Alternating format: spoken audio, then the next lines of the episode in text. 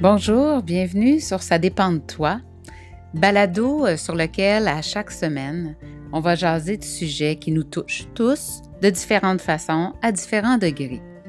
C'est une belle occasion de cheminer ensemble à travers les capsules, les entrevues, les exercices que je vous proposerai. C'est une belle opportunité aussi de retrouver sa pleine puissance et de reprendre les rênes de sa vie. Je suis Sonia Tremblay, coach professionnel de transformation, thérapeute et pédagogue. Bienvenue ici avec moi.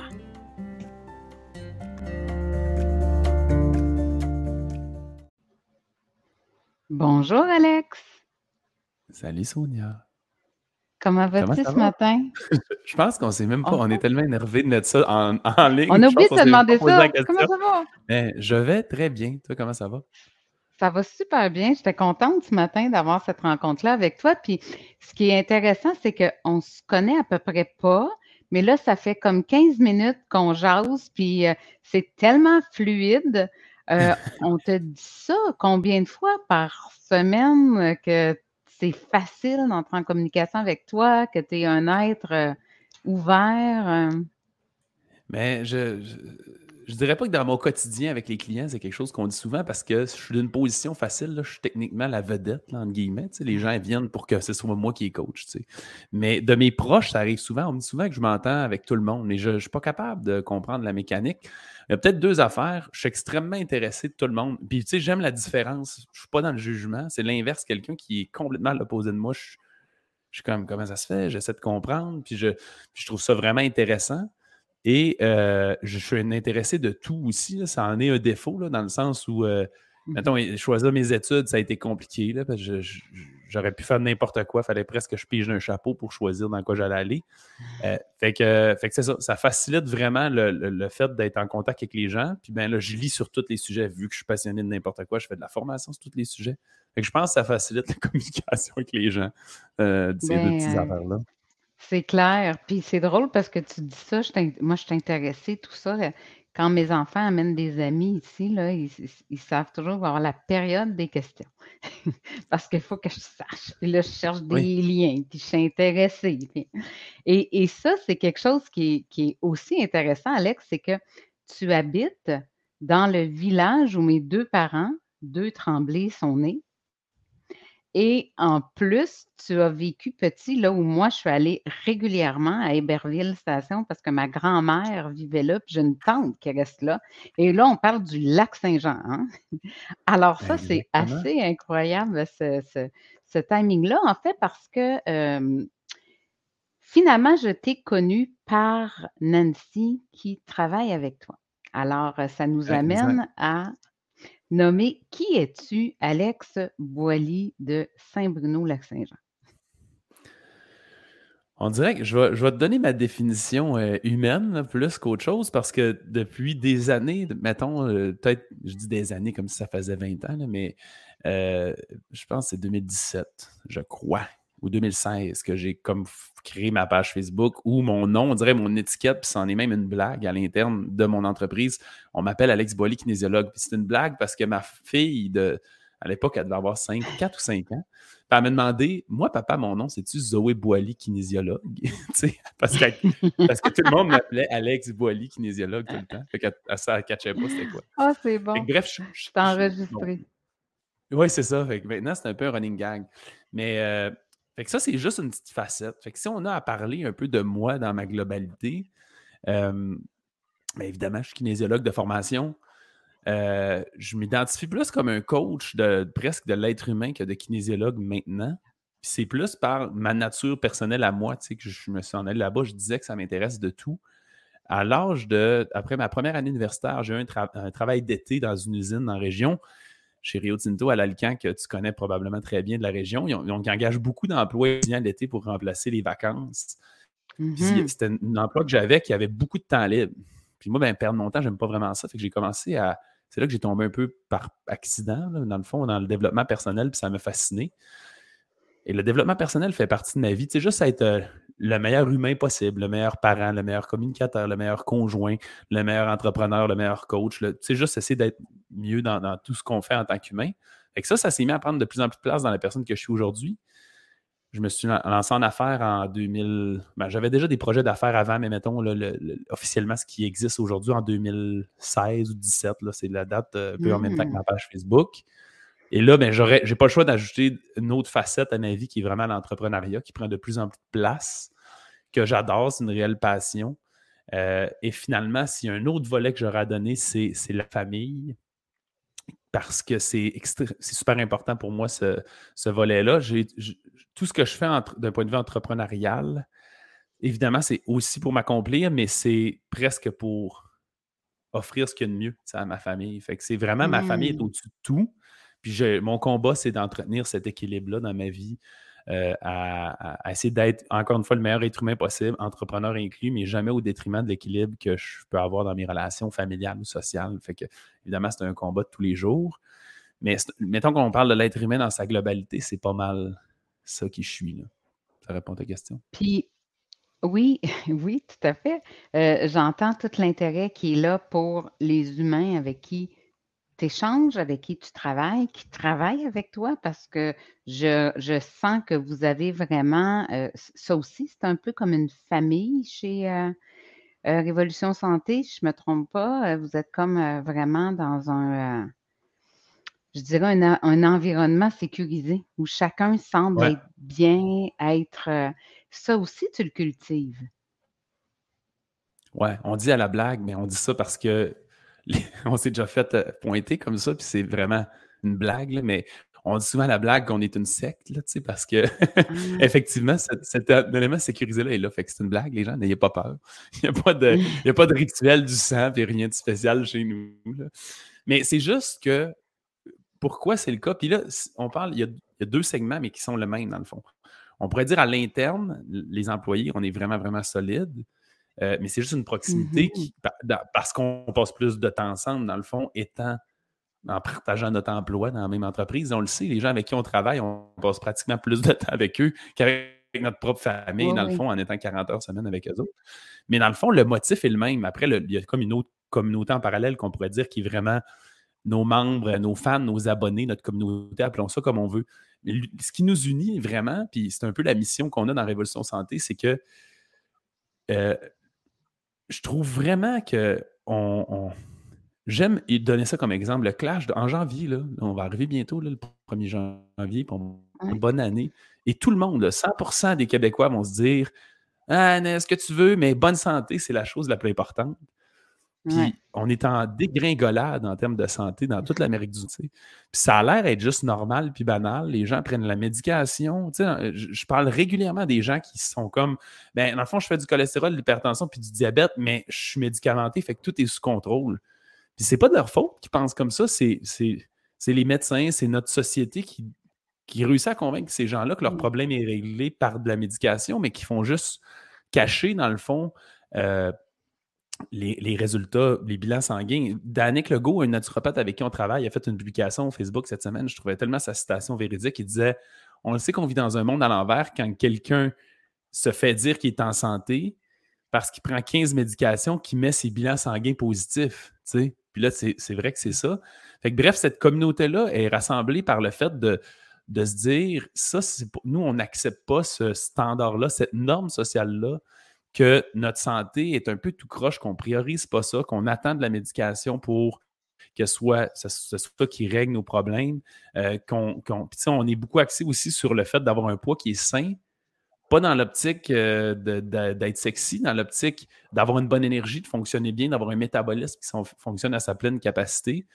Euh, fait que toute cette communauté-là, on se rassemble un peu dans, dans l'optique de, je dirais, d'essayer d'être la meilleure version de soi-même en termes de santé et de bien-être, puis d'essayer de dicter un nouveau standard, puis que les gens aient le goût d'embarquer dans le bateau. C'est un peu ça. c'est ce qui fait que ça crée cet environnement-là sécuritaire où il n'y a pas de reproche en passant, il n'y a personne qui est parfait. Euh, tout le monde est à des niveaux différents. C'est plus l'idée d'embarquer dans la mission d'essayer d'être la meilleure version de soi-même en termes de santé, puis, euh, puis, monter une étape à la fois selon où votre point de départ à vous. Puis, ça vient d'où ça? Cette, euh, ce désir de la santé dans ta vie, cette, ce besoin, en fait, c'est pas un désir, c'est un besoin, c'est un, une profonde valeur? Euh, il y a deux éléments là-dedans, mettons, que je vais dire. Que puis j'ai découvert une fois par erreur de la façon qu'on apprend à se connaître, je pense qu'il y a un peu ça. Euh, j'ai été en. Je viens d'une famille irréprochable, avec des parents irréprochables, d'un milieu génial. Là, ça reste une genre de famille moyenne, là, mais où, toute l'éducation, euh, c'était génial. L'amour que j'ai eu, la confiance, ça m'a donné. Ils m'ont donné toute la liberté on a eu la chance de faire tous les sports qu'on voulait, puis tant aussi longtemps qu'on voulait en faire, ils, réussissaient à nous offrir, parce que ça coûte des ressources, ça, il ne faut pas l'oublier, c'est de mmh l'argent, c'est du temps. Ça m'a permis quand même de me développer dans, le sport. Euh, j'ai fait plus de badminton que de football, surtout parce que j'ai joué plus longtemps. Fait que moi, j'ai commencé au secondaire à jouer au football, en sixième année à jouer au football. J'ai joué 12 ans. Puis je jouais en alternance l'automne. Euh, quand la saison terminait, je commençais la, saison de badminton euh, cégep, université, mais au secondaire aussi, je l'ai fait. Mais le football, ça m'a vraiment forché un peu plus. J'ai fait du sport-études là-dedans. C'était un niveau plus élevé quand même de sport. Euh, et à ce moment-là, je n'aurais pas pu dire ce que je sais aujourd'hui, mais ça m'a forgé, ça m'a donné une confiance, ça m'a donné une estime. Et mettons, là, quand j'ai passé du cégep à l'université, puis de l'université à, mon travail de kinésiologue, parce qu'après ça, j'ai travaillé dans un gym, euh, j'avais je pouvais observer une différence, je dirais, dans la confiance que moi j'avais, puis la détermination de juste accomplir ma vie, puis réaliser des défis, dans le fond, puis que d'autres personnes ne l'avaient pas.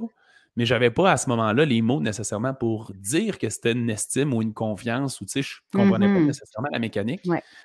Fait que c'est plus par la performance sportive, tu sais, comme tout adolescent, quand je jouais au football au cégep, euh, jeune adulte, mettons, euh, on mangeait des poutines après nos entraînements. Puis, tu sais, c'était tout croche, dans le fond, des habitudes de vie. Fait que j'avais pas une conscience vraiment de la santé tant que ça à ce moment-là. Mais mm-hmm. le sport, oui, puis tout ça. Fait que j'étais allé en kinésiologie plus dans l'intérêt de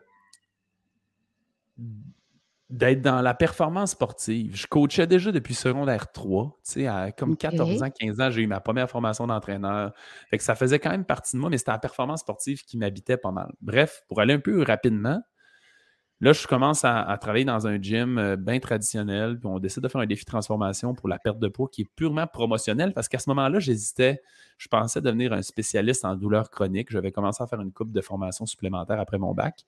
Puis de transformation était plus pour des raisons marketing qui faisaient ça dans le gym pour la perte de poids. On a fait cinq mois de défi transformation avec 10 candidats qui ont perdu entre 20 et 60 livres dans leurs cinq mois.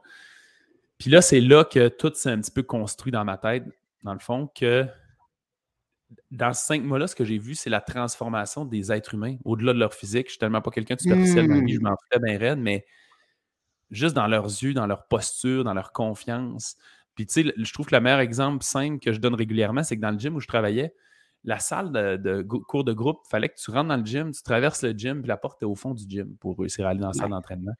La première fois de toutes, là, les, les, madames et les messieurs, il y avait quelques gars, je pense qu'il y avait deux, trois gars, mais c'était sept, femmes, trois gars, mettons.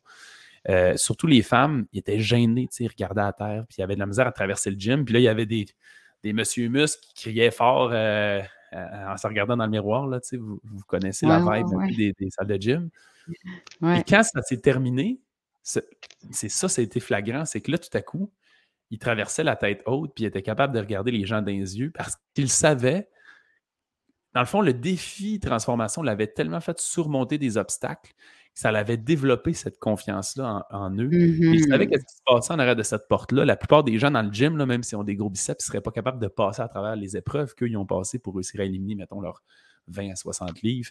Et là, pour moi, ça a fait un déclic. C'est comme si c'était venu connecter ce que je n'étais pas capable de mettre des mots dessus, dans le fond, en tant que, que, jeune sportif, cette confiance, cette estime-là. J'ai eu l'impression de donner les moyens aux individus d'aller conquérir leur vie après. Fait que là, ça l'a comme mmh. connecté. Puis là, j'ai skippé une étape que je vous avais dit plus tôt. Première année universitaire, j'ai tombé un peu dans le développement personnel. Fait que ça m'a comme permis de croiser tout ça. Fait que la santé, le développement personnel que je lisais, j'ai ensuite tombé là-dedans par, par, je veux dire, par accident. Parce que quand je suis devenu entrepreneur, quand je suis devenu un, salarié même, quand j'ai eu mes enfants, l'université, les enfants puis l'emploi, c'est les trois facteurs qui font que la santé se détériore, connus par la recherche. Ben, grâce au développement personnel, c'était écrit là-dedans, ta santé, ton énergie, ça va toujours être ta priorité numéro un. Tu devrais le mettre dans ton agenda avant de. Sinon, tu vas construire une vie avec ta santé de côté. Fait qu'il faut que tu mettes ta santé en premier puis tu mettes ça. Fait que hmm. ces deux éléments-là ont fait en sorte que même si tu as tout le temps l'impression que tu veux plus, plus de plus de succès, plus de n'importe quoi, mais j'ai priorisé ma santé avant tout. Ça a devenu une espèce de la fondation un peu de toute ma vie. Puis en plus de ça, j'ai réalisé qu'à travers l'entraînement, puis euh, la remise en forme, puis la perte de poids, ben, ça permet vraiment de, déployer le, plein potentiel des gens, de les faire s'apprendre à se connaître eux-mêmes, et euh, puis leur donner une confiance. Je m'amuse des fois à dire que je, vends la perte de poids, mais je donne du développement personnel. Fait que c'est un peu un moyen pour que les gens s'élèvent à leur plein potentiel. Puis il y a quelque chose qui, ressort dans ce que je dis, c'est que tu disais avant, on faisait notre entraînement puis on allait manger une poutine. Euh, tu tu as vu les femmes se transformer. Il y a quelque chose qui a, il y a la santé, mais il y a ce que le sport procure sais, au-delà de, euh, puis on le sait, tu sais, là, ça, c'est reconnu. Euh, tu, tu, prends le sport quand tu files pas, quand tu es dans une période sombre, quand, puis tu vas activer ton système, tu vas activer ton énergie, et tu as une clé, là, une clé hyper importante. Donc, le sport, le mouvement, puis je me permets de, parce que moi, c'est ce que je dis, tu, tu prends les quatre éléments, l'eau, la terre, l'air, le feu. S'il n'y a pas de mouvement, ces quatre éléments-là, c'est inerte et ça ne génère rien. Ça fait une flaque d'eau, ça fait il n'y a rien là. Je veux dire, euh, il n'y a pas d'éolienne qui va brasser là, il n'y a pas de barrage qui va. Ça prend du mouvement. Et nous sommes vivant. Donc, si nous ne bougeons pas, ben, on s'éteint. C'est très vrai. L'être humain est fait pour bouger. On est une. C'est ça. Tout ce qui est en vie, en fait, est fait pour bouger, mettons. On peut le dire comme ça. Fait que je trouve que ton analogie est, très bonne. Puis euh, euh, ce qui est dur, je pense, c'est qu'il y a comme une espèce de relation inconfort avec le mouvement. Tu sais, il faut sortir de sa zone de confort là-dedans. Mm-hmm. Puis une fois qu'on réussit à comprendre que c'est juste une petite étape de sortir de notre divan, puis là, sortir de cette zone de confort-là. Puis après, toute la récompense qui nous est donnée, euh, ça devient un petit peu plus évident. Mais c'est tough. Moi, je me rappelle quand je jouais au football, justement, au cégep, c'était un running gag un peu parce que, tu sais, le football, c'est un sport qui te fait sortir de ta zone de confort, pas juste parce qu'il y a des impacts, tu sais, je veux dire, c'est ainsi de l'année, là, ici, là, on est quelle date? En novembre, la saison de football n'est pas finie. Là. il pleut, il neige. On moi, j'étais ah. un joueur de ligne, fait j'étais à trois points d'appui, la main au sol avant que le ballon lève, la main dans la boîte, la main dans la glace, la main dans la neige. Euh, après ça, on saute au sol. Fait comme là, j'ai un beau lac. Moi, sur mon terrain, il y a une petite place qui a un léger creux dessus. Là, je dis un lac, là, mais tu sais, c'est juste une gigantesque flaque d'eau. Ben, il y a des terrains de football que c'est ça. Là. Puis c'est pas glacé assez. Fait que les mm-hmm. autres, qui jouent au football, ça se peut que tu plaques quelqu'un là-dedans t'es mouillé, gelé, froid. C'est très désagréable. Puis nous autres, on le savait que une fois que tu es sorti de ta zone de confort, c'est facile de la laisser dedans. Ta tolérance à cette zone de confort-là. Puis en se levant le matin, on avait un running gag souvent qu'on se disait, quand on voyait quelqu'un qui était comme paresseux, on faisait Ah ouais, sors de ta zone de confort. Juste sors de ta zone, puis ça redevient ta nouvelle zone de confort, tu t'en rends pas compte. Et quand tu. Puis c'est une des raisons pourquoi l'activité physique ou l'entraînement, selon votre niveau, ce que vous êtes rendu, rapidement le matin en vous levant, c'est le meilleur déclencheur qu'il n'y a pas parce que tu passes de la zone la plus confortable à la zone la plus inconfortable. Puis là, ça devient ton nouveau confort, entre guillemets. Puis ta journée après, tu vas la détruire tellement que tu es, as une bonne capacité à sortir de ta zone de confort, tu as oxygéné tes cellules, ton cerveau, la circulation sanguine est décollée. Là, tu es comme la machine à marche, tu sais. Qu'est-ce que tu veux dire par tu vas détruire ta journée?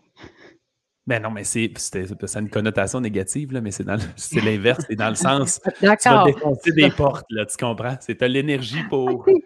Oh! te faire exploser, tu comprends, là?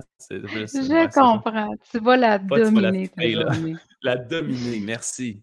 Bon terme. Et euh, dis-moi, euh, parce que, euh, comme je te disais, comme je disais au début, on ne se connaissait pas. C'est par Nancy qui travaille avec toi que j'ai coaché il y a quelques années, qu'on a été mis en lien. Et ben, je suis allée voir aussi qui tu étais, qu'est-ce que tu publiais, tout ça. Puis, je t'en ai parlé un petit peu avant de rentrer. il, y avait, il y a deux grandes, grandes questions que j'ai, en fait. C'est que je te vois très, très présent. Tu m'as parlé d'équilibre. je te vois très présent sur les réseaux, très présent sur plein, plein, plein de sphères. Dans, dans... Et là, je me dis, tabarouette qui travaille ce gars-là.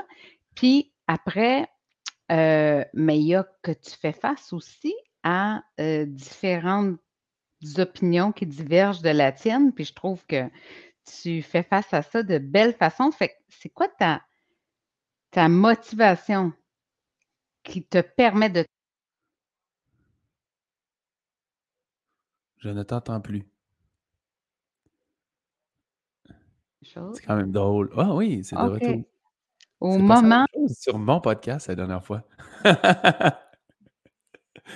ah non, gars, c'est ça. Tu n'entends plus. D'après moi, ton. D'après moi, tes écouteurs ont des batteries. Ça se peut-tu? Mais juste avec toi que ça bloque, Alex. Qu'est-ce qui se passe? Je sais pas. là, ça marche? Alors là. qu'il manque de batterie ou c'est juste qu'il décide d'éteindre? Ah, c'est rééteindu encore? Là, je t'entends pas, par exemple. C'est très drôle, ça. Oui. C'est très drôle. Pour moi, avec toi, il ne faut pas qu'on ait d'intermédiaire.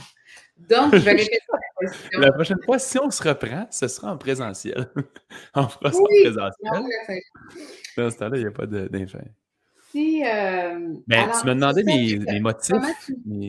Hein? Oui, comment tu maintiens ta motivation à travers un horaire aussi qui est tellement chargé?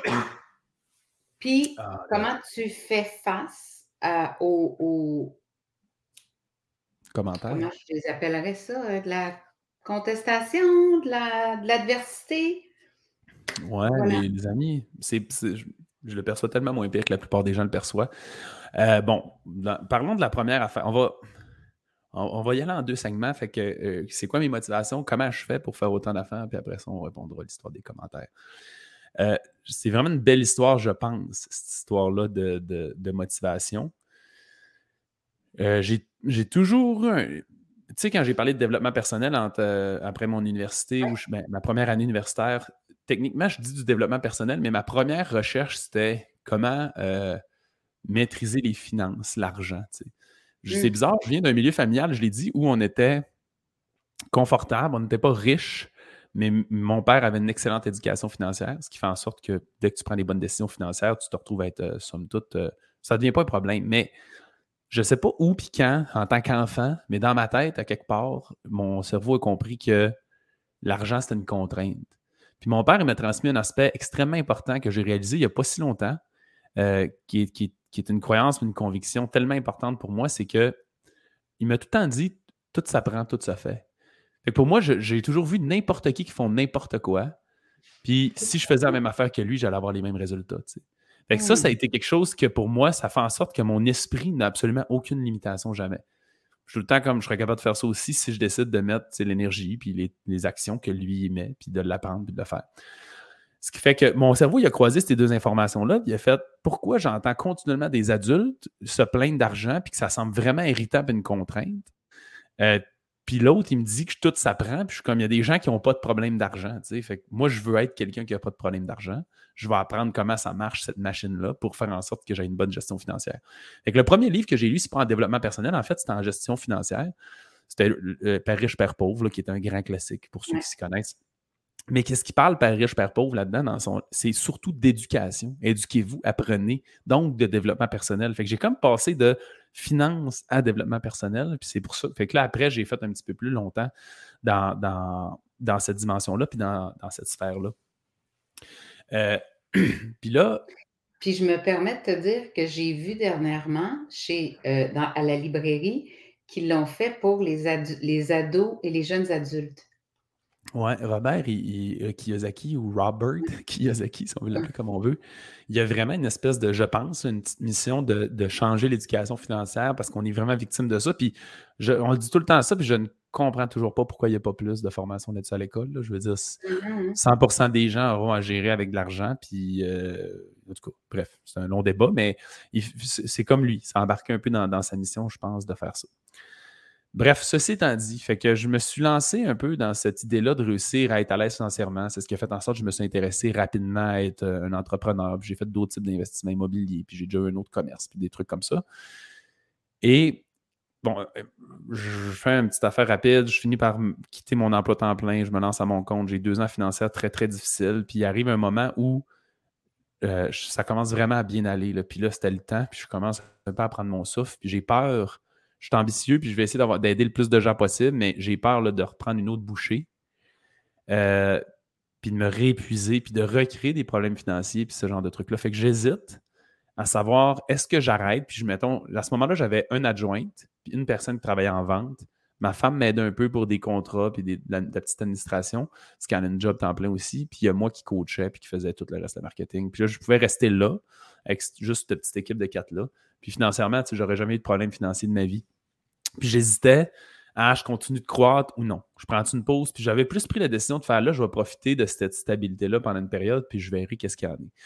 Euh, mais j'hésitais, puis j'en jasais. Un jour, parce que je travaille en ligne uniquement, fait que j'ai des employés partout à travers le Québec, puis la personne qui travaillait pour moi en vente vient chez nous parce qu'on fait un peu de la formation pendant une semaine.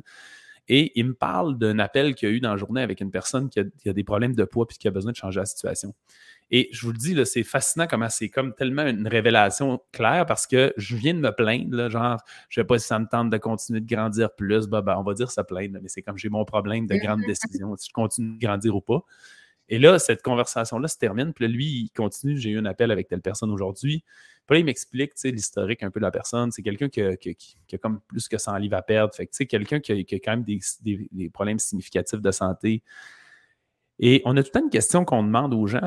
On, dit ça affecte-tu ta famille, ta condition, eux autres, comment ils vivent avec ça? Parce que c'est vraiment malheureux. Il y a des gens que ça a des répercussions négatives. Puis là, la personne répond non, ça, va bien. Son, fait que je suis comme cool, elle est bien entourée. un peu plus tard, il m'explique que là, il explique, nous, quand on coach les gens, on offre une plateforme de formation en ligne parce qu'on veut que les gens s'éduquent au niveau alimentaire pour être capables de prendre leurs propres décisions et qu'ils comprennent la répercussion des aliments sur leur corps.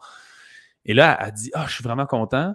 Mes enfants vont pouvoir écouter ça aussi parce qu'elle avait, je pense, c'était un garçon de 16 et une fille de 17, puis les deux, tu sais, ils pesaient comme 300 livres. Fait qu'il y avait presque comme au moins 100 livres à perdre, les deux.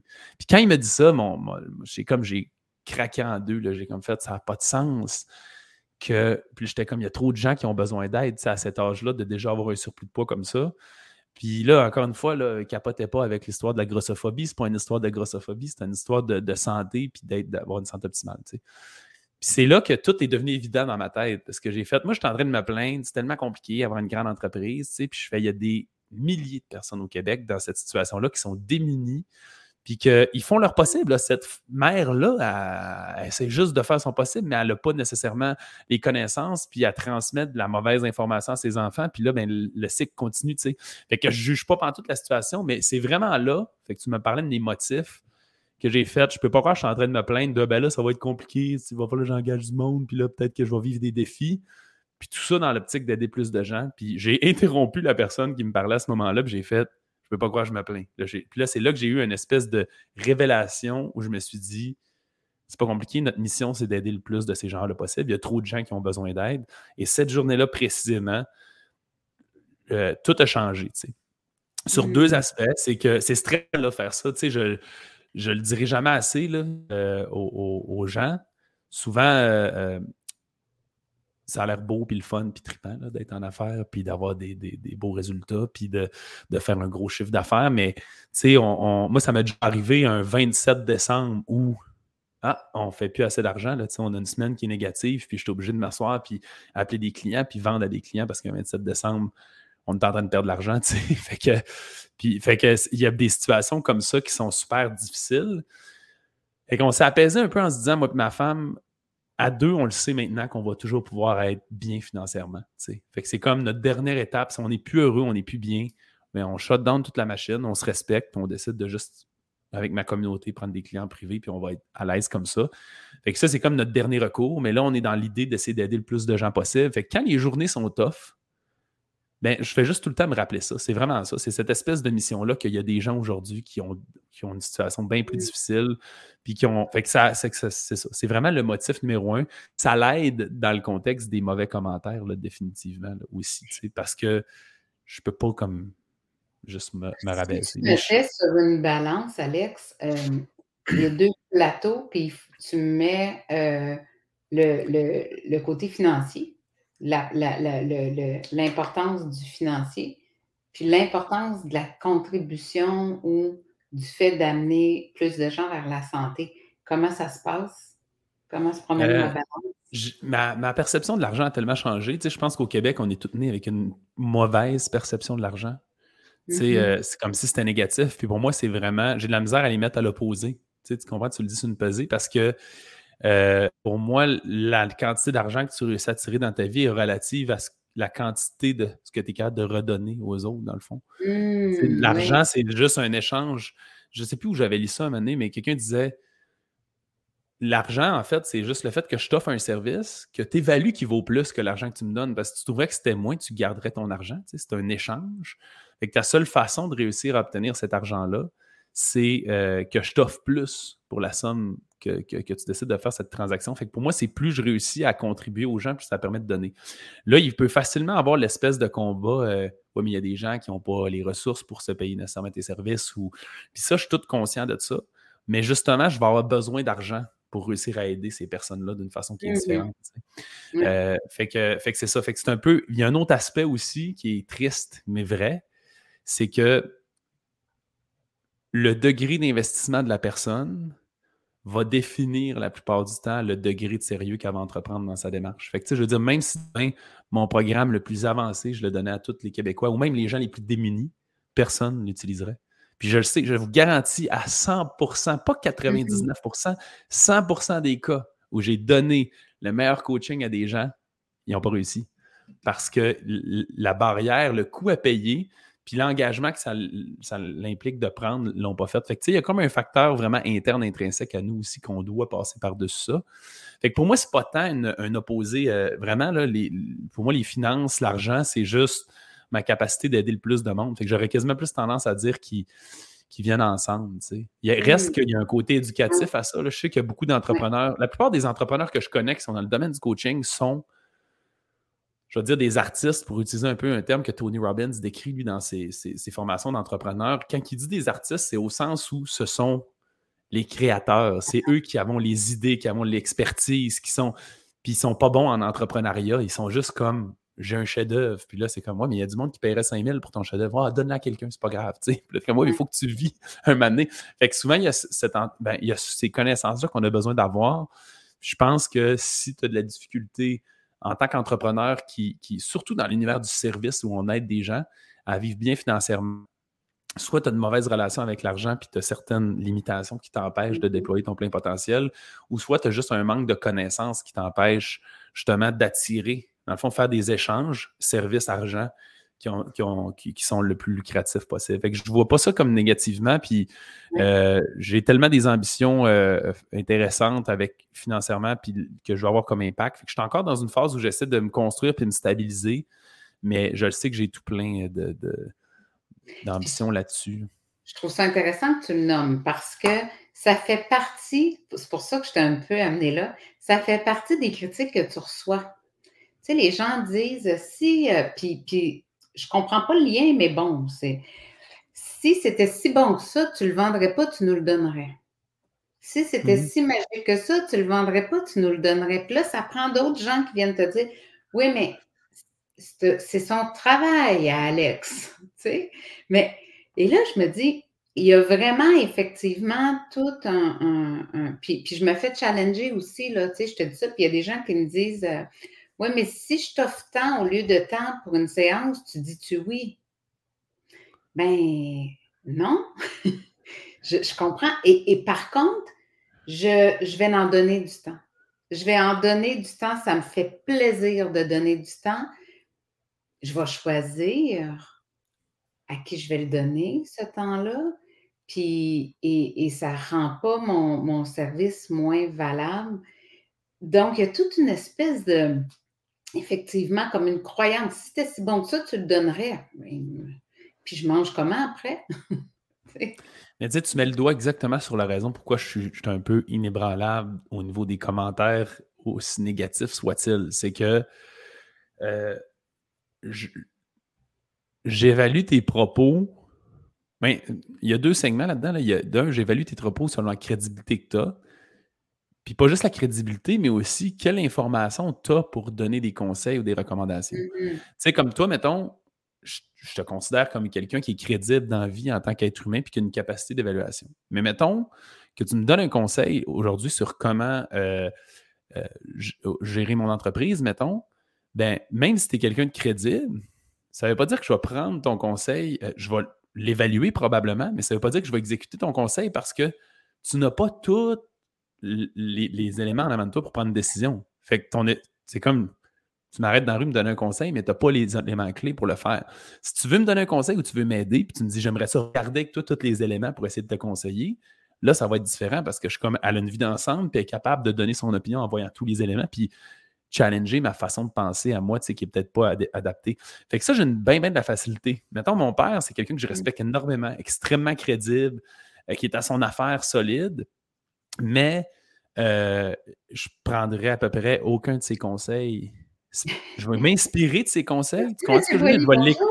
Je vais l'écouter. Salut! Non, mais je vais l'écouter, puis je vais, je vais l'évaluer parce que euh, il, ne connaît pas ça, cet univers-là, tu sais. Fait qu'il va comme faire, ça m'a donné cette impression-là, puis je vais le prendre, je vais l'écouter, je vais voir si je suis capable de faire de quoi avec. Mais le trois quarts du temps, c'est complètement inadapté, justement parce qu'il ne connaît pas tous les éléments. Par contre, mm-hmm. euh, puis on en a déjà parlé, parce qu'il est gestionnaire, quand même, au gestionnaire, justement, chez Rio Tinto, il est habitué de gérer des gens. Fait qu'en tant que gestionnaire, il est bon, puis même en termes d'organisation, création de procédés, planification, c'est comme un maître, mais on en a déjà parlé qu'à sa retraite, peut-être qu'on l'intégrerait dans toutes nos rencontres, puis là, qu'il pourrait avoir un regard plus critique, comprendre c'est quoi notre mécanique, puis nous poser des questions, puis nous challenger avec ça. Parce que là, il voit qu'est-ce qu'on fait, puis il serait capable de nous donner des conseils. Fait que, mettons, quelqu'un, pour moi, qui me dit pourquoi tu ne le donnes pas gratuitement, il est tellement. S'il y a 100 niveaux de compréhension, je ne suis pas certain qu'il est au niveau 1, tu sais. Dans le sens, tu es, vraiment inconscient de la situation. Nous autres, chez nous, on paye à peu près 10 à 15 000 de salaire par semaine. Ça, c'est ma responsabilité que ces gens-là aient une paye, tu sais. Fait que toi qui es en train de dire tu devrais donner ces services-là gratuits, puis que moi, il y a, comme 15 familles, je ne sais pas trop, qui, dépendent de ce que je les paye, je, peux.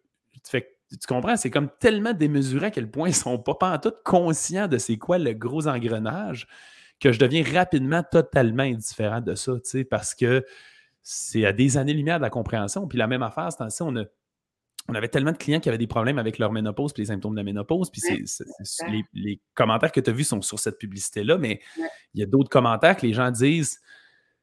Euh, un gars qui nous dit Je me suis fait traiter de mansplaining. Oui, j'ai vu Si vous ne savez pas c'est quoi du mansplaining, c'est le fait que les hommes disent, aux femmes comment se comporter. Parce que j'ai créé un programme pour aider les gens, pour aider les femmes avec leur ménopause, puis je suis un homme. Fait que là, mm-hmm. les hommes n'auraient pas le droit d'aider les femmes avec leur ménopause même si je comprends plus la biologie qu'eux autres, puis comment les hormones, ça fonctionne, puis que j'ai étudié ce sujet-là pour les aider, fait que j'ai pris l'initiative, parce que j'avais tellement de clientes qui étaient dans ça, de faire, hey, on va développer une expertise là-dedans pour leur donner plus d'outils. Fait que je peux pas, je, suis tellement indifférent. Pour moi, c'est quelqu'un qui est tellement déconnecté de la réalité que je peux juste pas prendre au sérieux. Tu comprends un commentaire comme ça? Et j'ai une très grande confiance au jugement de la population. La plupart des gens sont pessimistes, sont comme oh, la masse sont idiots. Moi, c'est l'inverse. Je suis convaincu que les gens ont du jugement, puis que ce petit pourcentage-là de personnes qui ne capent pas ça, mais c'est eux qu'on voit parce que c'est eux qui mettent des mauvais commentaires, mais la plupart des gens vont lire, puis vont juste faire ça n'a aucun sens. L'exemple que j'aime donner, c'est qu'on a tout quelqu'un dans notre famille là, que c'est vraiment un maudit chialus tout, puis il n'est jamais content de rien.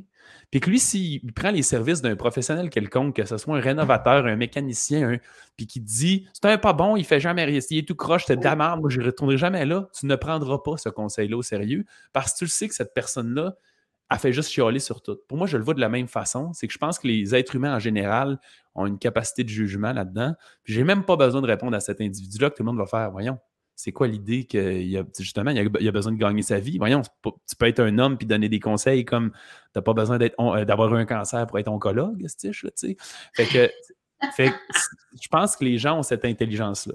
Le deuxième segment dans ça, c'est que c'est un peu drôle là, que je me donne ce crédit-là, mais je, l'assume parce que c'est un, running gag entre moi et ma femme, puis on est deux tempéraments opposés là-dessus, puis on se balance bien gros. C'est que moi, je suis bien, je veux dire, je suis bien Jésus dans l'âme, dans l'histoire de tendre l'autre joue, que quand mm. quelqu'un est méchant puis te blesse, c'est techniquement que lui qui est souffrant puis qui a besoin d'aide, mettons, là, on le voit dans mm-hmm. cette perspective-là. Fait que je suis tout le temps comme ça. Je suis quelqu'un qui est bien, bien dur à blesser. Parce que si tu m'insultes, tu me traites de con, comme, qu'est-ce, qu'est-ce qui va pas dans ta vie? Comment ça se fait que, que tu as besoin de me taper de même, tu sais? Puis j'ai, pas besoin de, personne pour me connaître moi-même. Je me connais très bien. Je sais qui je suis. Je sais c'est quoi mes valeurs. Je sais c'est quoi. Fait que euh, quand les gens me remettent en question, je suis capable de me remettre en question. Puis allez, j'ai-tu ma réponse? Ce qui fait que je deviens un peu indifférent. Fait que tous ceux et celles qui, m'attaquent, souvent, je suis même plus dans de. Une espèce de c'est peut-être dégradant de dire ça, mais d'une espèce de pitié, tu sais. C'est l'inverse. Je suis comme, oh mon Dieu, cette personne aurait, besoin d'aide, tu sais, mais je ne peux pas mm-hmm. l'aider, là, tu sais. Il y a une femme, je vais te donner un exemple, c'est juger l'individu, mais tu vas me comprendre parce que tu es coach aussi sûrement, puis on connaît certains patterns. Tu sais, une femme, elle m'a dit que dans les commentaires, elle, me ramassait parce que j'étais un homme, tu sais. Puis là, il y avait plein de commentaires qui s'étaient mis à créer dedans. Puis là, elle a laissé un commentaire laissant sous-entendre que euh, elle, a, enlevé les hommes de sa vie parce que c'est toutes des espèces de profiteurs de femmes, de je sais pas quoi, tu sais. Puis je voyais ce commentaire-là, j'étais comme, tu vois, là, ça l'illustre, le message qu'elle m'a ramassé au début, c'est juste basé sur des mauvaises expériences, des mauvaises relations qu'elle a vécues, puis des, je vais dire, des mauvais apprentissages dans le sens qu'elle a développé cette. Tous les hommes sont toxiques, tu sais, à cause de, cette, de mm-hmm. certaines relations peut-être qu'elle a eues. À créer que une espèce de généralité. C'est ça. Mais là, toi, de ça. de ménopause, puis là, elle se dit, ben voyons donc, un gars qui parle de ménopause. Un profiteur. Ben oui, ben oui, ben oui. Fait que, fait que, c'est pour ça que je suis tellement, je suis bien indifférent de ça, vraiment. Là. Puis sinon, tant que tu ne manques pas de respect, tu sais, euh, je suis vraiment sévère sur le respect, là, tu sais, je veux dire, excessif, là. Dès l'instant que tu manques de respect, c'est comme, toi, tu ne mérites pas d'être chez nous.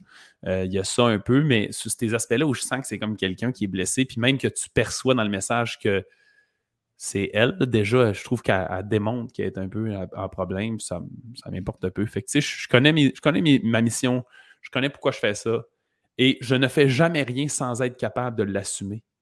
Jamais, jamais, mm-hmm. jamais. Tu sais, je, en, mai l'année passée, euh, on a lancé un défi moins 20 livres, tu sais, puis j'ai toujours haï les gens qui vendent des programmes de perte de poids basés sur un programme de vraiment perdre du poids. Puis au début, je filais pas bien que ça. J'étais comme, c'est pas ça que je veux offrir. Je veux offrir une, formation qui permet aux gens d'obtenir des résultats à long terme. On promet jamais de perte de poids parce que ce qu'on fait, c'est de l'optimisation de la santé, puis ton poids va suivre il va, lentement se déplacer vers ton poids optimal en fonction de, comment, tu, comment il décide d'évoluer. Puis la raison pourquoi on a fait ça, c'est que je ne sais pas pourquoi, j'ai juste demandé, je pense, au printemps dernier. Il y en a qui aimeraient ça perdre 20 livres avant l'été, puis je pense que j'ai eu 175 commentaires en une journée, tu sais. Fait que là, j'ai fait, ben là, OK, ça parle aux gens, mais ça méritait. Fait que quand ça, je ne serai pas capable de faire une, peut-être c'est ça, la pesée que tu me parlais tantôt aussi, mais je ne serai pas capable de faire une. OK, il y, a, une opportunité financière, je me pitch là-dedans. Si je ne suis pas capable de trouver un angle, puis une façon que je suis prêt à assumer ça, que je mmh. trouve que c'est de rendre service aux gens pour de vrai, je ne serais pas capable de le faire. Et tu sais, j'ai fini par trouver un angle au sens où j'ai fait un live cette journée-là pour dire c'était quoi le but du défi moins 20 livres, c'était quoi, c'est quoi que ce n'était pas le défi moins 20 livres, c'était quoi le danger du défi moins 20 livres. Puis ce que j'ai réalisé, c'est qu'à parler à ma communauté, il y a des gens qui avaient juste le goût de ne pas penser. C'était, fait tu sais, c'est con, le, texte de vente, si je peux le dire comme ça, c'était tu t'achètes le programme, tu télécharges les plans, tu exécutes, tu as des résultats, point. C'est comme tu ne réfléchis pas. C'était ça le but. C'était de s'enlever un petit peu de charge mentale plutôt que de se mettre la pression de qu'est-ce qu'il faut que je mange, qu'est-ce qu'il faut que je fasse, qu'est-ce que.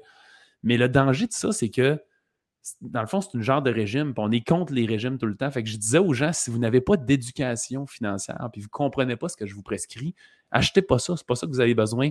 On a une équipe de conseillers, euh, de, planificateurs santé que vous avez le droit d'apprendre des appels avec. Il y a plein de gens qui ont pris des appels pour s'assurer que c'était le bon programme pour eux autres. Mais tu comprends, il faut tout le temps que je trouve un mm. angle que je me sens bien avec la mission puis le désir d'avoir du succès à long terme, sinon je ne serai pas capable de faire ça. Fait que je, suis bien résilient à n'importe quelle insulte parce que j'ai une intention tellement précise. Puis ça, je trouve c'est sécurisant.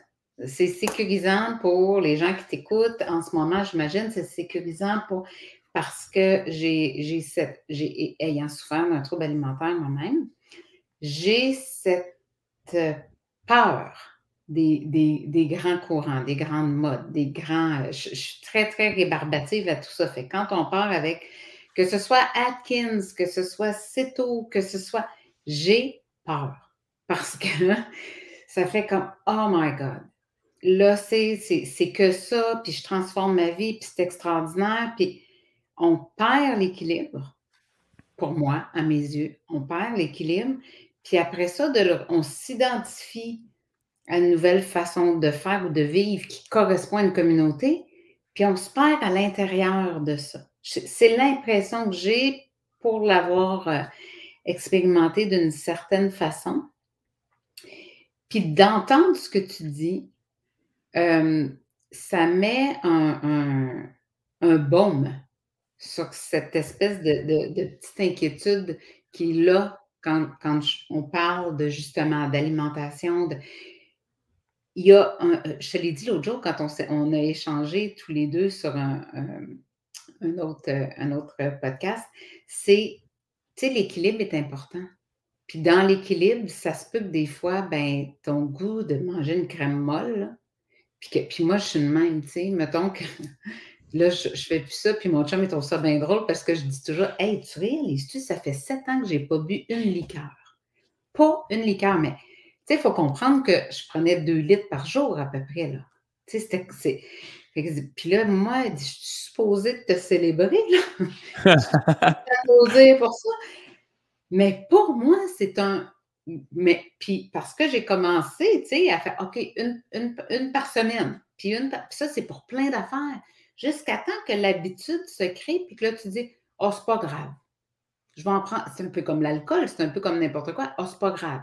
C'est pas grave. C'est pas grave. Mais à un moment donné, c'est que ça devient. Tu rentres dans une espèce de pattern mental où tu, tu sécurises un peu, tu sais. Mais l'équilibre, c'est de dire ben, il n'y a, pas d'interdit, à moins de te bourrer de ma ramène à tous les jours, là, ça, je ne peux pas.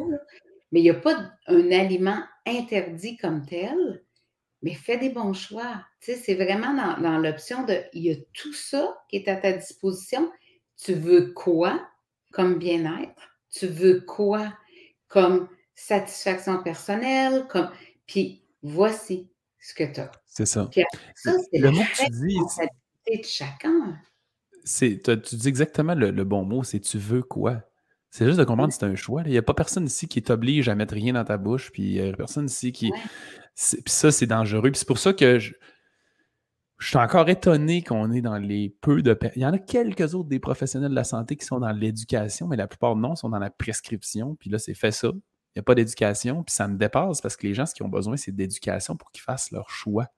C'est ça que tu as besoin de faire. Puis je le sais, les gens, là, c'est pas ça qu'ils veulent leur répondre. Puis tu sais, ça, quand je dis ça fait partie de ma mission d'aider les gens, ben moi, un client qui me dit je vais avoir des rendez-vous, tac, tac, tac, tac, puis je veux des comptes à rendre, ben je vais faire nous, on ne répond pas à ça. Si tu as besoin des comptes à rendre, on va t'éduquer à arrêter d'avoir besoin des comptes à rendre puis de le faire pour toi. Sinon, tu vas avoir mm-hmm. besoin de moi pour le reste de ta vie. Ah, mais moi, je veux juste que tu me dises ça, je peux-tu, ça, je peux pas. Il n'y a pas de ben oui ou non. Tu sais, ben, je ne ferai pas ça. Parce que c'est à toi d'aller trouver les réponses. Pourquoi tu as besoin d'aller manger cet aliment-là? Je n'embarquerai pas dans ce game-là parce que c'est un raccourci, c'est quelque chose qui n'existe pas. Fait que c'est. Ce sont des choix. Et qu'après ça, ça se peut que d'en manger zéro, là, ça fasse partie de ton équilibre, tu sais. Puis que c'est juste parce Tu sais, t'en as pas pris, toi, tu dis liqueur depuis ça. Moi, je suis un, ancien. Euh, plus au secondaire, mais même affaire, moi, j'achetais à tous les jours des, une canette de Coke. Là. Tu faire partie des fans qui reconnaissent entre le Coke et le Pepsi. Là. moi, les yeux bandés, tu me mets dans la bouche, c'est sûr que je sais quoi la différence entre les deux. Là, ça Pepsi à tous les jours, j'en achetais, tu comprends, dans ma machine au secondaire. Puis je connais très bien la différence entre les deux produits. J'en consomme pratiquement jamais maintenant, mais pas zéro, mettons. Tu comprends? Mais si toi, là, c'est naturel, puis c'est facile d'en consommer zéro, puis tu as l'impression que ça répond à aucun besoin, puis que ça vaut pas la peine, c'est pas, pas un déséquilibre, c'est juste parfait. Il faut trouver vraiment la façon nous, on répond là-dedans. Puis j'en reviens à, tu parlais de l'alimentation cétogène d'Atkins. Ben Atkins, c'est tourné beaucoup autour de, même de suppléments. Ça, ça mérite un peu quand c'est tourné autour de ça. Mais euh, l'important, c'est de comprendre. Moi, je vois tout, beaucoup, je suis très cartésien, je vois beaucoup trop les choses objectivement. L'idée là-dedans, c'est de comprendre l'état de cétose. C'est un état que ton corps est capable d'aller. C'est un état métabolique qui existe. Euh, tu peux faire ça un mois, puis tu peux arrêter de le faire l'autre mois, mais va pas d'en manger de la poutine. Puis c'est comme, il est où? C'est ce qu'on essaie d'éduquer, nous, en alimentation fonctionnelle. C'est la façon qu'on éduque, nous, nos jeunes, en l'alimentation fonctionnelle. C'est de comprendre c'est quoi le cercle où ton corps fonctionne bien. je dis un cercle parce que c'est pas un point. Les gens ont tendance à penser que c'est ça. C'est comme, ah, l'alimentation keto, c'est juste ça qui fonctionne dans mon corps. Et dans le corps, il y a une capacité d'adaptation. Puis même si la ligne est grise parce qu'on ne sait pas où, il y a une place qu'on le sait que ça, c'est pas bon, puis ça, c'est optimal. Puis on essaie de définir dans ce cercle-là où tu peux te déplacer. Tu peux en manger des glucides sans scraper ta santé. Euh, il y a des qualités de glucides, il y a des quantités de glucides qui sont plus raisonnables aussi. Puis ça se peut que tu sois en alimentation cétogène, puis ça fonctionne bien aussi pendant une certaine période. Mais, mais c'est comme tu dis, il y a un déséquilibre. Les gens vont dans un pôle complètement, après, ils explosent, puis ils vont dans. Fait qu'il faut réussir à apprendre à jouer dans. Fait que comprenez comment votre corps marche. T'es-tu en train de le scraper? C'est quoi les plaisirs que tu es capable d'avoir qui sont non coupables parce que ça te fait du bien, mais c'est pas nécessairement si négatif que ça pour le corps? Puis tant que tu comprends pas ça, j'aime ça comparer ça à une langue. Si tu parles pas la langue de l'alimentation, tu es, dans le trouble, tu réussiras jamais à, te débrouiller. Fait que si tu me dis, Alex, je m'en vais au Mexique, j'aimerais ça que tu m'apprennes l'espagnol en une heure, ben je vais t'apprendre, euh, je ne parle pas espagnol, euh, oui, non, c'est oui, salle de bain, merci, puis ça, va être ça, là, tu sais. Mais tu penses-tu que tu vas te débrouiller dans le pays? Non. Fait que c'est la même affaire dans l'alimentation. Si tu me demandes, Alex, en une heure, peux-tu m'éduquer au niveau alimentaire? Ben, tu vas savoir euh, c'est quoi des glucides, des lipides, ça va, mais tu ne seras pas capable de te débrouiller. Tu vas avoir un aliment dans les mains, tu vas faire, je ne sais pas si ça c'est bon. Fait que c'est con, mais il faut l'investir ce temps-là pour apprendre cette langue-là de l'alimentation, pour comprendre c'est quoi que ça a comme répercussion? Puis après, tu vas être capable de faire le choix, oui ou non. L'alcool, là, c'est pas positif pour la santé. Mais une fois que tu es capable d'évaluer les conséquences, des fois, tu fais Je suis capable de vivre avec ce verre-là aujourd'hui. Puis le petit plaisir que j'ai à le consommer, il vaut la peine au détriment des conséquences. Mais peut-être tu n'en prendras pas six verres, tu sais. Puis peut-être que tu vas faire des choix différents d'alcool pour profiter un peu plus de, la consommation. Et tu sais, ultimement, je pense que ça revient. C'est j'ai l'impression que la plupart des réponses de la vie en général vont là, mais vient vraiment à, l'intérieur de toi. C'est pourquoi tu fais ça, c'est quoi tes objectifs, à quel besoin ça répond, parce que des fois, c'est tellement juste une espèce d'impulsion, une addiction au sucre. C'est fait que c'est vraiment dans cette espèce de, faut que tu comprennes ça vient d'où de toi d'abord et avant tout. Puis après ça, ça t'aide à créer ta propre équilibre. Puis, puis tu as nommé ça plusieurs, plusieurs fois, l'éducation. Alors, toutes les connaissances, tu sais, si on faisait ton profil Nova, d'après moi, le cognitif est très élevé. Et toute cette éducation-là, en fait, permet aux gens de se responsabiliser et à ce moment-là, de prendre des décisions éclairés qui leur correspondent. Donc, la santé, si on parle d'un esprit sain dans un corps sain avec un bien-être global, ben c'est ça. C'est vraiment ça. C'est la seule façon de redonner de l'autonomie aux autres. Je suis en train de penser. Je ne sais pas si tu voulais. je sais pas pourquoi j'ai eu ce slash-là. Mais tantôt, on avait trois questions à répondre en théorie, pas me skipper une. Il y en avait une, il y en avait une je t'avais dit que j'allais te dire où étaient mes motifs, comment je faisais pour faire autant d'affaires. Ah, le comment je faisais pour faire autant d'affaires. je me redirige un peu en arrière, mais euh, euh, c'est parce que tu me parlais d'équilibre. Je trouvais ça important. il n'y a pas longtemps, j'ai réalisé que les gens percevaient, ils me jugeaient comme étant quelqu'un de déséquilibré, justement parce que on me voit beaucoup, je fais beaucoup de projets, j'ai beaucoup d'affaires, puis c'est drôle parce que c'est un employé qui m'a fait réaliser ça. Je parle avec, puis il me dit, euh, je sais pas, il avait fait un propos en disant, là, mais tu sais, je vais te recharger, je sais que tu travailles full, puis là, je suis comme, je, je, travaille pas tant que ça, tu sais. Puis il dit, c'est vrai, il me dit, dans ma tête, t'es genre la personne que je connais qui travaille le plus au monde, tu sais. Puis je suis comme, ben, pas vraiment. Dans le fond, je fais pas mal 40 heures par semaine, puis Genre, tu sais, des fois, j'ai une conférence un samedi, mais c'est pas rare que le lundi, je vais prendre une demi-journée ou des trucs, tu sais. Fait que je suis comme, je travaille pas tant que ça. Fait que j'ai comme réalisé que les gens percevaient ça, que j'étais vraiment dans, partout, tu sais. Puis, euh, mais en tout cas, je voulais juste réitérer que c'était pas le cas. Puis c'est vraiment une espèce de. c'est une nécessité, tu sais, de comprendre c'est quoi mes non négociables dans la vie que je veux pas empiéter là-dessus. Mmh. Puis à partir du moment où ils sont établis, c'est facile, tu tournes tout le temps autour. Il y a l'espèce d'analogie de euh, si tu as à remplir un bocal, puis tu as des grosses roches, puis du sable, il faut que tu mettes tes grosses roches en premier, sinon après, ils ne rentreront plus si tu mets le sable en premier. Mais c'est un peu ça non négociable. Puis après, ça va quand même bien. Et quand tu te mets à faire ça, je dois dire, je me suis intéressé grandement à la productivité Fait que j'ai lu à tous les sauces des livres là-dessus sur la productivité pour réussir à me permettre d'en avoir plus. J'ai une équipe, faut pas l'oublier, je l'ai dit tantôt, tu sais. Fait que, mettons, tous les podcasts, je suis ici aujourd'hui, tous les gens qui sont invités dans notre univers, les communications, je m'occupe pas de ça. Il y a quelqu'un de temps plein qui s'occupe à booker nos affaires, de rentrer en communication pour faire de la recherche. Puis j'ai un adjoint qui gère mon agenda aussi au complet, tu sais, de A à Z, qui n'est pas la même qui fait le booking, c'est un peu drôle. Mais, fait que, tu sais, j'ai vraiment des gens qui m'aident euh, là-dedans. Fait que le fait de d'optimiser mes ressources finalement. Fait que là, il y a la ressource de temps. Puis quand toi, tu n'as plus de temps, mais ta seule façon, c'est soit d'utiliser des machines pour automatiser le système, soit tu décides de plus faire quelque chose, ou sinon tu délègues à un autre être humain. C'est un peu la seule mécanique. Puis ce qui m'a inspiré ça, c'est. Euh, j'ai réalisé un moment donné, je ne sais pas pourquoi je voyais ça comme ça, mais j'écoutais euh, Véronique est fantastique. Là, puis Véronique Cloutier, elle, est partout mm-hmm. dans ses boulots, là, tu comprends? Puis eux, ils ont, ils ont, des writers, là, il y a des gens qui écrivent le show avant. Puis l'année passée, je pense, qu'ils avaient fait un, un, Félix Turcotte, qui est leur scripteur, dans le fond, lui qui écrit là-bas. Il, il, avait fait une journée type de c'est quoi une journée au fantastique. Puis il avait expliqué Genre, j'envoie le pacing à Véronique 30 euh, minutes avant le show, elle check ça pendant 10 minutes, puis après ça, start, puis elle clenche ça comme si elle avait pratiqué 10 fois. Ça me faisait vraiment réaliser que les animateurs, les, c'est des. Je trouve, pour faire un comparatif avec le hockey, c'est le gens qui c'est la personne qui est devant un but qui score tout le temps, tu sais, mais c'est elle qui reçoit la passe puis elle score, tu comprends ce que je veux dire? Mais il y a comme tout le jeu en arrière. Fait que ma vie commence de plus en plus à être comme ça. C'est que toute mon équipe pitch un jet, puis je vais juste puncher dessus, l'adapter pour faire OK, ou je suis capable, parfait, je suis capable de, l'assumer. Tu sais. Jacinthe, elle fait de la recherche, elle écoute du monde, elle fait Ah, ça, ça fait avec nous autres, elle m'envoie deux, trois pistes, j'écoute du stock, euh, euh, mettons, pour connaître un peu l'individu. Fait que tu sais, j'essaie de me simplifier à c'est quoi l'essentiel. Et j'invite tout le monde à faire ça. Je parle de ça en tant qu'entrepreneur, mais en tant qu'être humain, vous devez avoir cette philosophie-là. C'est que la plupart des gens, qu'est-ce qu'ils font? C'est qu'ils regardent les ressources qu'ils ont en main, puis ils regardent qu'est-ce qu'ils sont capables d'accomplir avec ça. Puis ça, c'est une mauvaise façon d'agir parce que tu ne trouveras pas beaucoup de solutions avec tes ressources. Les gens qui réussissent à accomplir beaucoup, qu'est-ce qu'ils font? C'est l'inverse, c'est qu'ils déterminent des objectifs, ils mettent des non négociables en place. Puis après ça, ils font comment je fais pour aller chercher les ressources pour atteindre cet objectif-là? Et la différence, c'est que là, ils regardent les ressources en main, puis ils sont capables de faire, peut-être je suis capable d'échanger lui, peut-être je connais telle personne qui peut m'aider avec ça, je peux peut-être déléguer cet élément-là. Là, tout à coup, tu, tu mets ton cerveau dans un état où il est capable de résoudre un problème. Puis c'est une de ses plus grandes capacités au cerveau, c'est de résoudre un problème. Fait que c'est pas est-ce que je suis capable d'accomplir ça, c'est comment est-ce que je suis capable d'accomplir ça? Et là, c'est fascinant à quel point notre cerveau trouve une, trouve une solution tout le temps, 100% du temps. Prends un papier, prends un crayon, écris comment je peux réaliser telle affaire, attends. Puis là, lentement, tu vas te mettre à sortir des, des idées, des éléments, puis tu vas finir par trouver ta solution.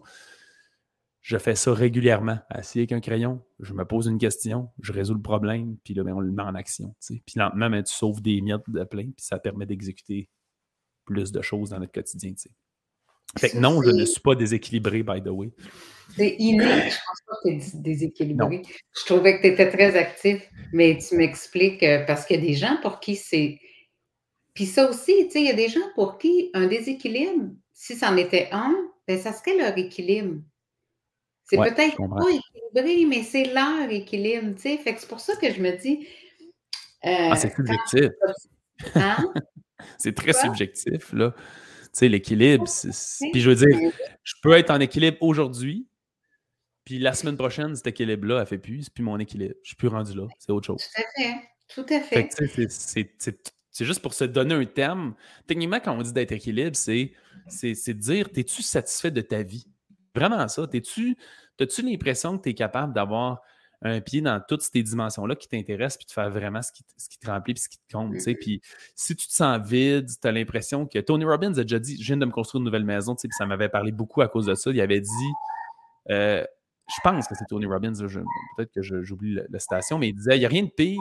Ben oui, c'est lui, parce qu'il disait le, plus grand, le pire des échecs, c'est euh, euh genre d'être vide avec du succès. Tu sais, dans le fond, d'être malheureux avec du succès. Parce qu'il n'y a rien de pire que quand tu n'as pas d'argent ou tu as, des problèmes, c'est souvent ton excuse qui justifie pourquoi tu es malheureux. Tu Ça, qui ne devrait pas être le cas, by the way, là, ça ne devrait pas plus être le cas. Et ce qu'il dit, c'est quand c'est l'argent ton problème, là, tout à coup, tu as plein d'argent, puis un manoir, puis tu es assis sur ton divan un samedi matin, puis tu es malheureux, là, tu n'as plus aucune excuse. Tu sais tu te rends compte que ça vient vraiment de toi, puis il n'y a rien qui punch plus que cet élément-là. Fait que c'est vraiment ça. C'est juste de dire, es-tu bien, es-tu heureux? Si la réponse c'est non, tu as un déséquilibre. Trouve y où, puis essaie de, te réajuster. Fait que c'est plus ça l'équilibre que, que 5 heures dans ma famille, une heure, je lis, je fais 15 minutes. Tu sais, c'est pas ça vraiment. C'est est-ce que tu te sens bien dans ta vie puis tu te sens euh, balancé dans tout ce que tu fais. Tout à fait. Puis tout ça, toi, tu es autodidacte, Alex? Tout ça, l'automatisation, la... c'est venu par tes lectures, par ton. Euh... Euh... la kiné, je comprends que non.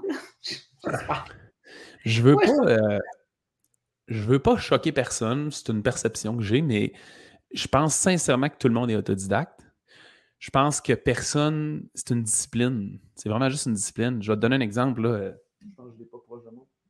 Ah, j'ai dans mon sac, c'est pas important. J'ai un livre euh, pour les entrepreneurs qui s'appelle Scaling Up.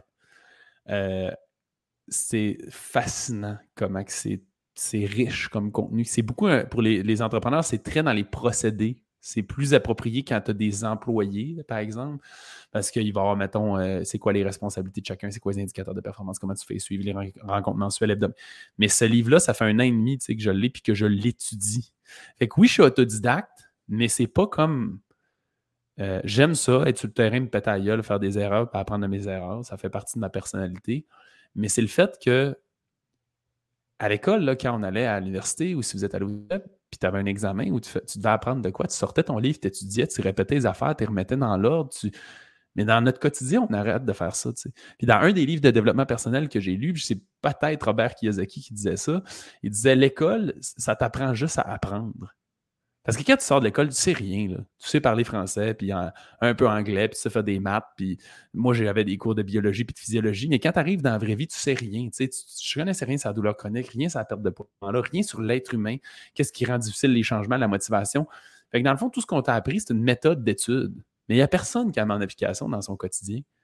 Fait que tu sais, hmm. dans le fond, dans le cas de Scaling Up, je lis cinq pages puis je dois avoir cinq heures de travail à faire à l'intérieur de l'entreprise pour implanter de quoi, le schématiser, le mettre sur mesure en fonction. Fait que oui, je suis autodidacte, mais je pense que tout le monde lit. C'est juste que, mettons, la plupart des gens vont lire Scaling Up, puis vont s'engager un coach Scaling Up. Il y en a des certifiés au Québec pour t'aider à l'implanter.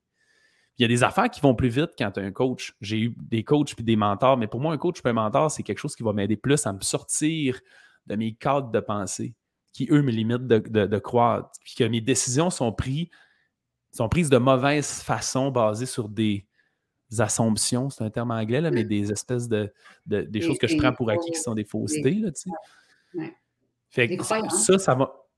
Ouais, des croyances, effectivement. Fait que ça, j'ai plus dans cette optique-là, de dire comme à l'heure actuelle, là, mon combat depuis peu, c'est je suis rendu avec plusieurs entreprises, c'est de réussir à créer cet équilibre-là, comment chacune d'elles peuvent fonctionner le moins avec le moins possible de mon implication, puis je, ça va bien, ça va moins bien. Ça fait que j'apprends là-dessus. Je sais que si j'avais un mentor qui avait 3-4 entreprises, il regarderait de la façon que j'arrive, il regarderait mon agenda, il ferait ça, tu ne serais pas supposé faire ça. Cette personne-là serait supposée faire cette job-là à ta place. Puis tu ne devrais pas avoir besoin, sinon elle n'est pas assez compétente. Je le sais parce qu'elle aurait un état d'esprit supérieur à moi dans ce contexte-là. Fait que ça, c'est le genre de choses que j'aime beaucoup en termes de bras, mais des technicalités dans un livre qui est méthodique. Je pense que s'il y a des traits de personnalité aussi, il y en a qui ont juste plus de facilité à apprendre avec quelqu'un d'autre. Je pense qu'on est capable, si on met le sérieux, on prend un papier, puis un crayon, un cahier, on résume les affaires, on les met applicables, on les met en action après pour que ces choses-là s'implantent. Mon frère, il travaille avec moi, puis on est pareil. On lit énormément, mais on peut être des mois sur un livre à vraiment le mettre en action, pas juste Hey, il est bon cet auteur-là, puis le pitcher, tu sais. C'est ça. Hmm. très intéressant. Hey Alex, merci beaucoup.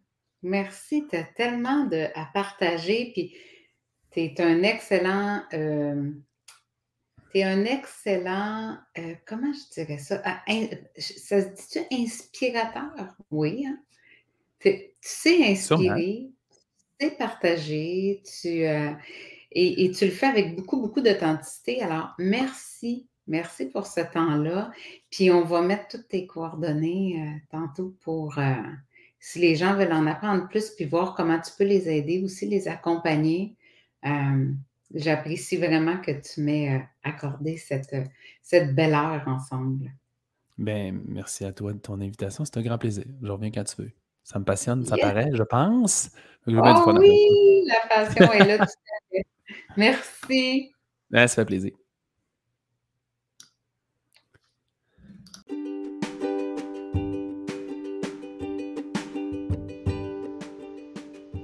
Merci d'avoir écouté ce nouvel épisode de mon balado.